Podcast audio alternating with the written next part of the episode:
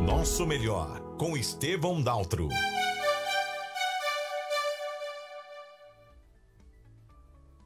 Seja bem-vindo, criatura. Satisfação mais uma vez aqui para estarmos fazendo juntos o nosso melhor. O nosso melhor é um programa produzido pela Da Luz Cultura, em parceria com o Codese e o Sistema Sagres, que conta com o patrocínio da Fé Comércio. O nosso tema de hoje é um tema bem interessante. Vamos brincar de futurologia?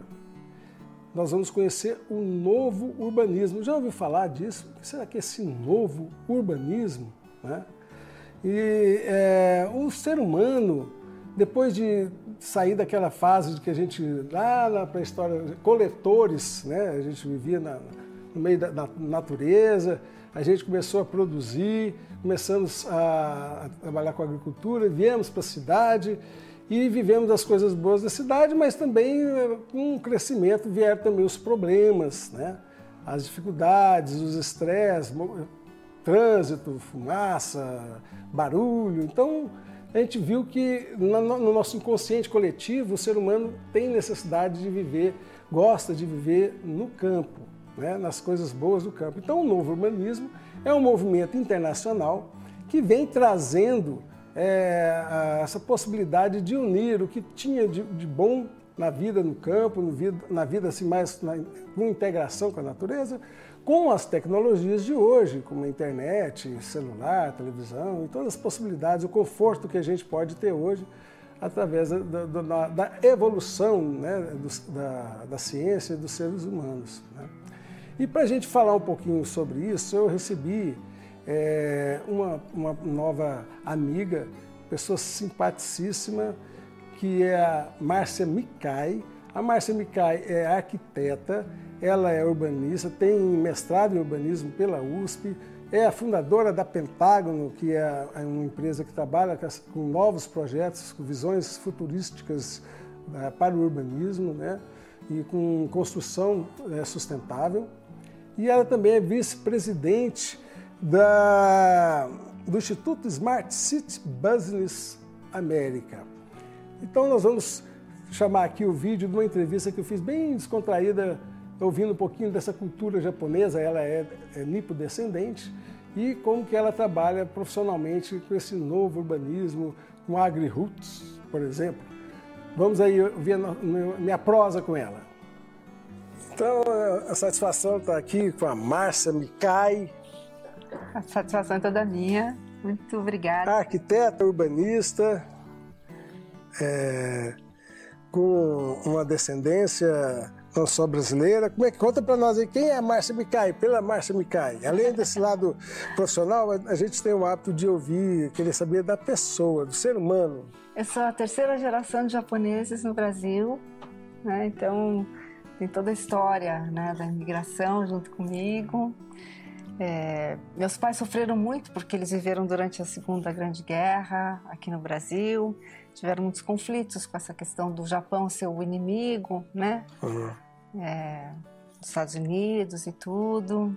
Então eu tive particularmente uma formação muito brasileira. Meus pais tiveram é, muito essa necessidade de nos formar como brasileiros, né? Então, às vezes o pessoal fala que eu sou japonesa do Paraguai.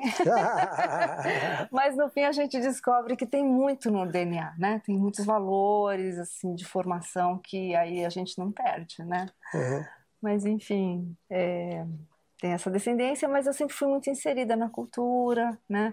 Nós não frequentamos comunidades japonesas, a gente teve sempre uma vida familiar muito intensa né? Mas nunca fomos de nenhuma comunidade, porque meus pais sofreram muito também com a segregação dos japoneses que eram ligados ao Shindo Remei, que perseguiam japoneses que acreditavam que a guerra não tinha acabado. Então, assim, teve conflito com brasileiros e, e também com os japoneses que eram desse grupo de resistência. Né? Uhum. Então, eu sou uma japonesa brasileira e às vezes o pessoal fala que eu sou japonesa do Paraguai. Uma das coisas que eu gosto de lembrar é que é, foram famílias que sofreram muito né, com a condição em que eles vieram para o Brasil, mas lutaram muito para conseguir um lugar ao sol. Né? Então, eu tive muitos tios que se formaram em, em universidades, uns que não, não, estudaram foi porque deram suporte para os outros estudarem. E graças a Deus, a minha geração todos fizeram universidade, mestrado, alguns doutorado, enfim. É, eu acho que eu tive o privilégio né, de conseguir conviver com essa história. E por ter esse DNA na minha história, eu sempre acreditei muito em alguns valores, né? Um dos valores que eu acredito é em mobilidade social, né? E o ambiente urbano, para mim, é palco disso. Né? É através da convivência dos seres humanos dentro de uma cidade que você também propicia esse tipo de interação e, e essa possibilidade de você ser outro ser humano, independente da condição social que você nasceu a mobilidade social. Sim. Que, que, que significa a possibilidade. A pessoa não está no lugar de vítima, ele pode movimentar e buscar Exatamente. estar em condições melhores, Sim. né? E que isso depende do esforço de cada um, né? Não só. Não só, lógico, porque tem uns que nascem já com, já com mais condições, né? E outros Exato. precisam remar um pouquinho mais, né? É, mas eu acho que é, as cidades, é, governança das cidades podem propiciar muito isso. Bem importante, Né? bem importante. Então, por exemplo, meus pais viveram numa época em que escolas públicas eram muito boas. E todos frequentavam as escolas públicas, os mais ricos e Uhum. os mais pobres. Hoje é mais difícil isso, né? É, os- o- as praças, os parques eram frequentados por todos, principalmente em cidades menores. Né? Os clubes também eram democráticos. E hoje em dia a gente está vivendo cada dia mais essa segregação. Né? E, e eu, como né, eu tenho no DNA essa coisa de, de perceber como foi construída essa história, inclusive nas cidades, né, em cidades menores, é, eu tenho muito isso dentro de mim como urbanista. Né? Uhum. de acreditar que as cidades, os espaços públicos e os serviços públicos podem induzir essa possibilidade. Muito bom. Eu tenho um carinho especial, então talvez eu acho que eu participe mais de comunidade é, descendente, do- nipodescendente, né, do que você, porque eu trabalhei em projetos culturais muitos anos com o Bondori, com a festa o Bondori né, lá em, em Goiânia, né? Que lindo! É, eu fazia cap projeto, captação de recursos, então tem o CAICAN, que é o, é o clube do- Sim. dos, do- dos descendentes, né? e eu acho bonito a, a- a manter essa cultura. Apesar de estar vivendo num país e aprender a cultura do país, que eu acho fundamental, também as crianças, as, as novas gerações aprendem o taiko, Sim, é do- que é o tambor, né? as danças, a culinária. Eu acho que é tão bonito. Eu, eu falo assim, a gente precisa pegar o que tem de bonito, de bom da cultura japonesa, porque nem tudo é, eu, eu- gosto, mas tem muitas coisas que a gente pode aprender com a cultura japonesa, com o que tem de melhor do Brasil, que tem muitas coisas que eu também não gosto. Sim. Eu acho que tem que melhorar e a gente poder pegar o melhor de cada um, né? Sim, e eu acho que um, certeza. um casal assim de um brasileiro e uma é, nipo-descendente, né, é, tem chance de trazer as duas coisas para a família, né? É, meu marido é descendente de portugueses e alemães. Então, no fim, a gente consegue dar um tempero bem interessante. Uhum. É legal, um assim, tempero bem bom, mas assim, tá precisando acelerar mais, né? Tá. Tá precisando acelerar Tem mais. coisas que o pessoal fala assim, ah, isso é, do- é- é- é uma necessidade do futuro. Eu falo, não, é do presente. Presente. Porque se a gente não fizer isso hoje, não vai ter futuro, simples assim. É. Né? E, e falando já nessa parte de, de sustentabilidade, de desenvolvimento sustentável, que eu acho que isso talvez seja a palavra da- do, do momento que resuma, né? Nós precisamos de se desenvolver, prosperar, mas num ritmo que seja sustentável, responsável, né? Não é sugando tudo, porque um dia a hora acaba. Né? Me fala um pouquinho como é que essa, essa proposta do é, Pentagrama, que é o nome da, Sim, da da sua empresa, esse trabalho de urbanismo, de, é, de reflorestamento, de reestruturação, como é que é a proposta de vocês? Então, é, conforme eu já falei, assim, tem umas inquietações que vêm já de muito tempo comigo, né? E aí eu fiz um MBA de Gestão e Tecnologias Ambientais, que eu finalizei em 2004. É, e de- depois eu acabei fazendo meu mestrado em urbanismo e sustentabilidade. Eu atuei muito no começo com construção sustentável, mas eu comecei a perceber que várias construções sustentáveis não compõem um urbanismo sustentável, né? Então foi quando eu justamente me aproximei do novo urbanismo, né? Minha- meu mestrado foi em cima de Pedra Branca e abordando a questão da metodologia charrete, que é uma metodologia é, colaborativa que envolve todos os stakeholders para a elaboração de um master plan, porque isso acaba é, trazendo muito menos incompatibilidades, né? Muitas vezes os projetos começam com um desenho de um urbanista, de um arquiteto. De cima para baixo, né? É. E aí começa a ter um monte de enxerto, porque não foi discutido isso, não foi visto aquilo, né? E quando você trabalha dentro de uma forma participativa desde o começo, você tem muito menos margem de erro, né? E você consegue alcançar seus objetivos. Agora você falou de tanta coisa aí que, que dá para a gente ficar mais umas três horas falando, mas vamos por partes.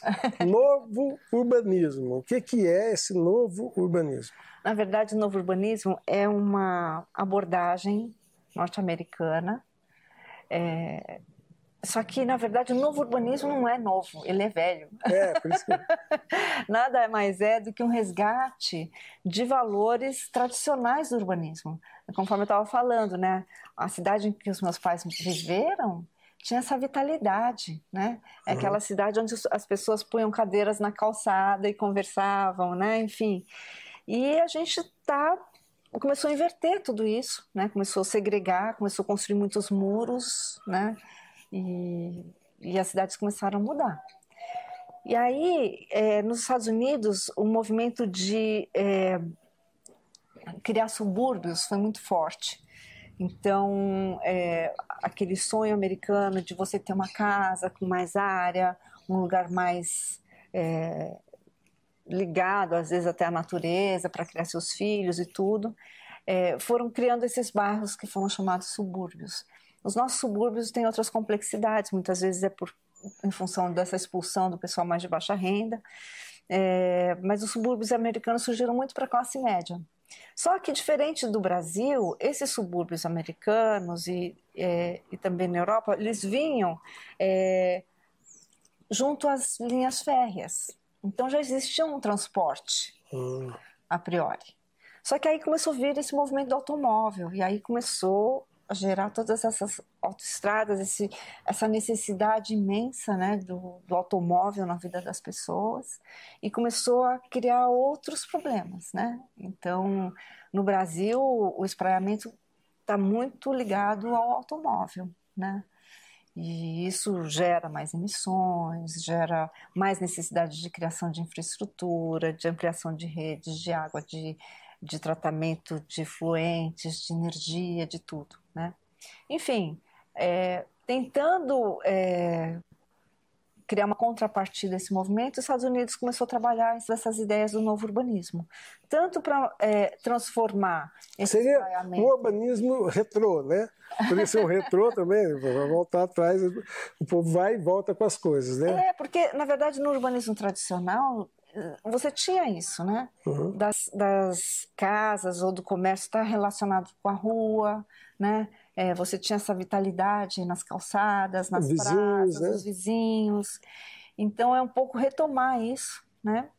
É, trazer as casas de novo em contato com a rua para que você possa observar o movimento. Isso gera segurança. Né? O pessoal começou a fazer o contrário, começou a se proteger, criar muro, criar fortificações. Grades, Exatamente. cercas. É. E aí o espaço público, aquilo que não é de ninguém, e aí vira de ninguém, não é público, é terra de ninguém, é onde os assaltos acontecem, né? uhum. né?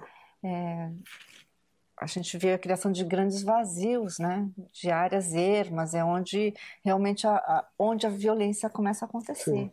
né? Então, é, dentro do novo urbanismo começaram a retomar até alguns estilos arquitetônicos mais tradicionais. Isso gera algumas críticas, o pessoal fica achando que está voltando muito para trás, mas assim tem várias maneiras de você trabalhar o novo urbanismo, né? uhum. né? É, porque é uma essência, não é só um, um modelinho de copy-paste, Ctrl-C, Ctrl-V. Né? Uhum. Você pode trabalhar essas ideias de formas muito diversas. Né? Eu acho interessante porque eu, eu acredito que a humanidade, a sociedade, ela, ela não evolui em, em linha reta, porque De jeito aí às vezes a gente acha que a evolução é assim, aí quando está tá tão ruim, parece que está andando para trás, mas não é. É porque é, é uma espiral, É uma né? espiral. Vai lá na frente, aí agora, agora volta, as coisas boas que ficaram para trás a gente traz, mas com a visão, né? Exatamente. Eu acho muito legal esse movimento. Que bom, que bom. E aí, e agroflorestas, você também já, você já, isso entra dentro, está incluso? Então, isso é uma coisa que eu tenho trazido para a discussão de um dos modelos que o novo, novo urbanismo trouxe, que são as agri-hoods, que é agriculture com neighborhood. Agricultura e vizinhança. Neighborhood é vizinhança. Então, o que, que eles eh, começaram a desenvolver? Pre- empreendimentos imobiliários associados à produção de alimentos.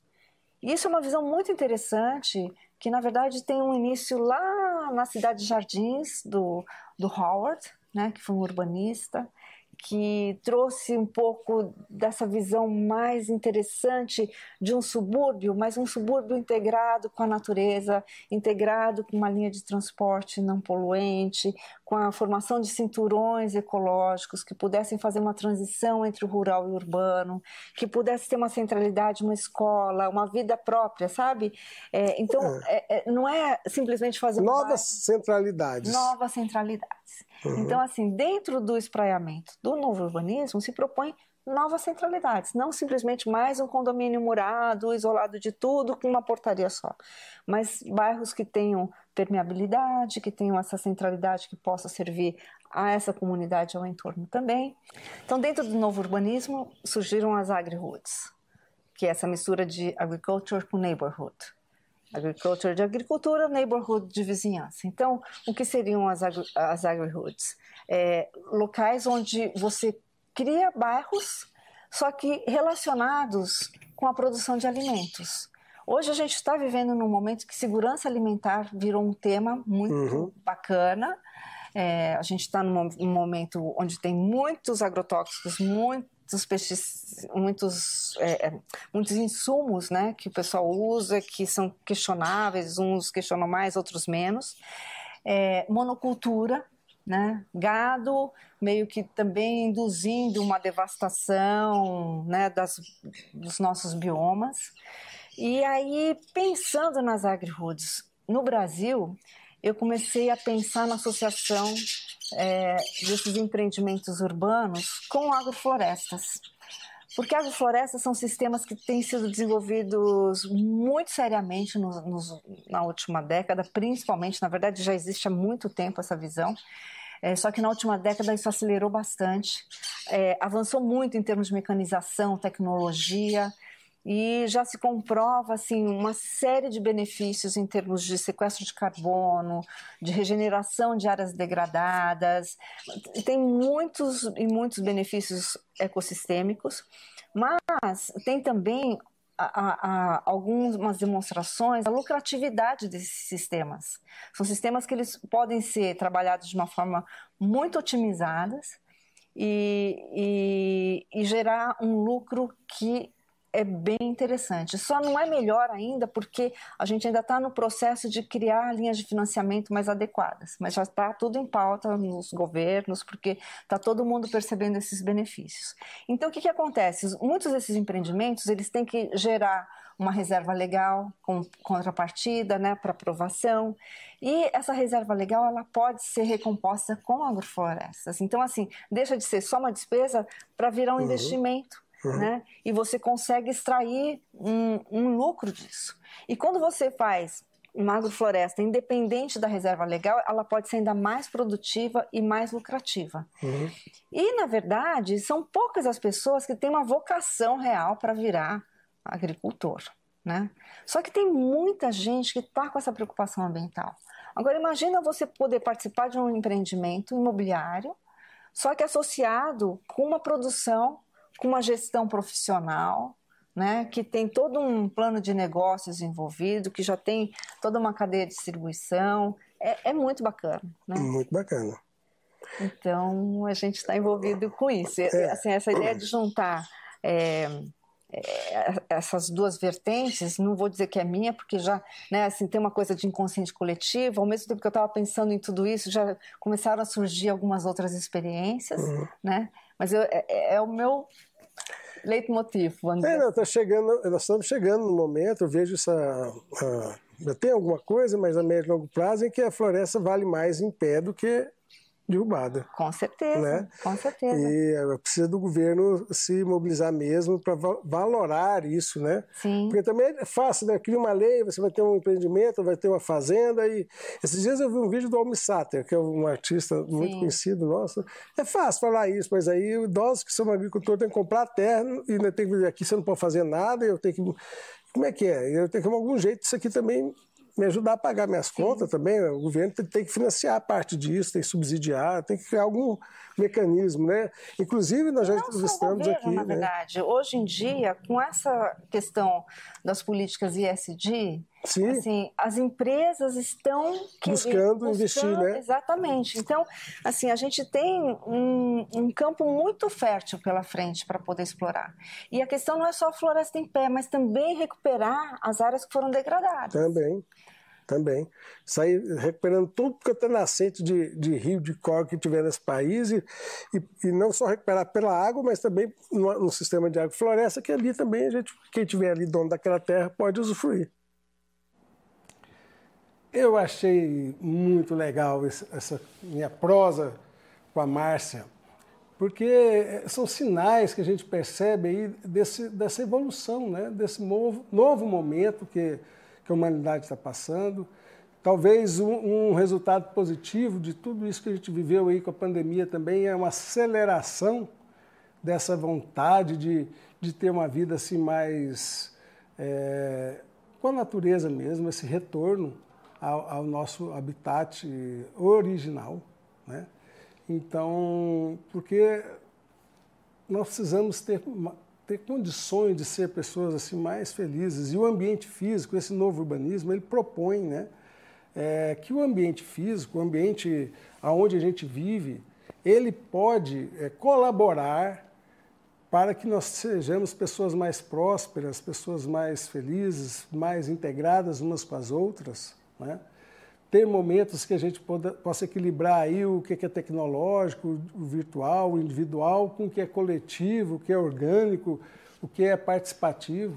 Hoje, nas cidades grandes, a gente vê, eu me vejo assim, às vezes morei muito tempo em apartamento, às vezes você, você sobe e desce elevador, cumprimenta as pessoas, mas você não, não tem tempo para bater na porta do seu vizinho, às vezes entrar, tomar um café, receber, recebê-lo, né? Então dá uma saudade quando a gente vai para a cidade mais assim do interior, assim, por exemplo, eu estou morando em Pirinópolis agora, as pessoas ainda têm esse hábito, hábito, né? Sentam na porta, tem a varandinha ali na porta, ou então põe a cadeira ali na porta, conversa, toca, toca, toca ideia, conta causos, né?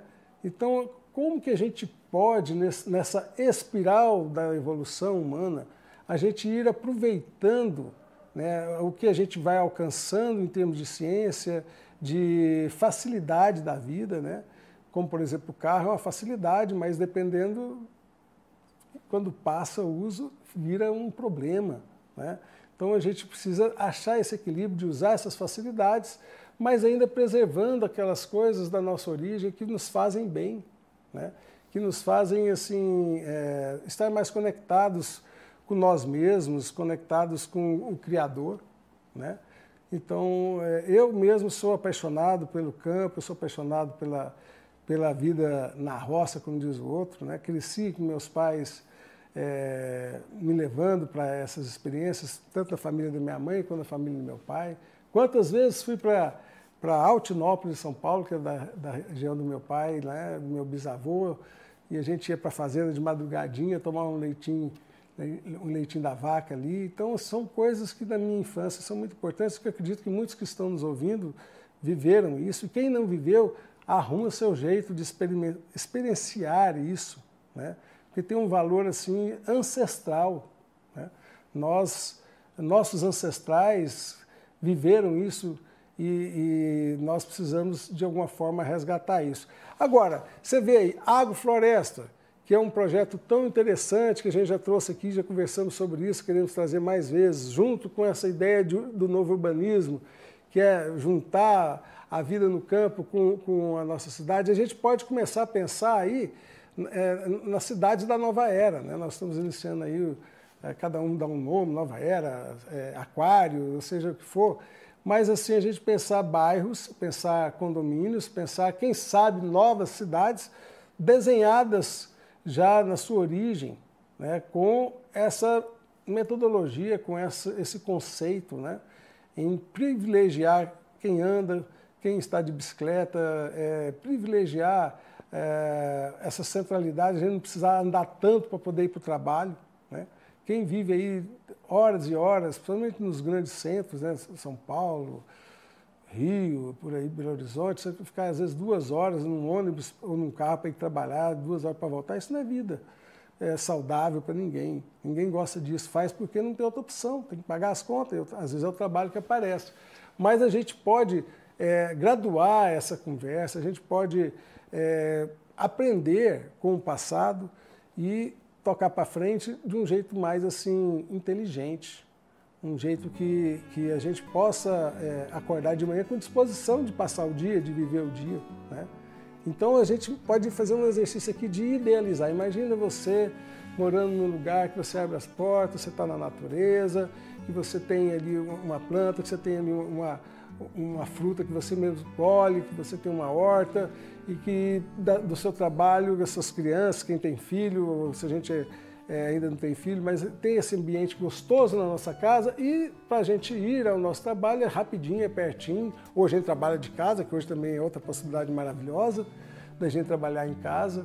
Né? Então são vários exercícios assim é, que nós podemos fazer, nos envolver nessas soluções, participar da, das conversas. Nós estamos aí, por exemplo, é, agora com o novo plano diretor de Goiânia que foi aprovado, precisa ainda de fazer alguns ajustes, alguns planos é, nas sequências complementares, participe, vá lá participar, vai dar, vai dar o palpite. Nós estamos lá em Goiânia, em Pirinópolis também fazendo é, a revisão do plano diretor.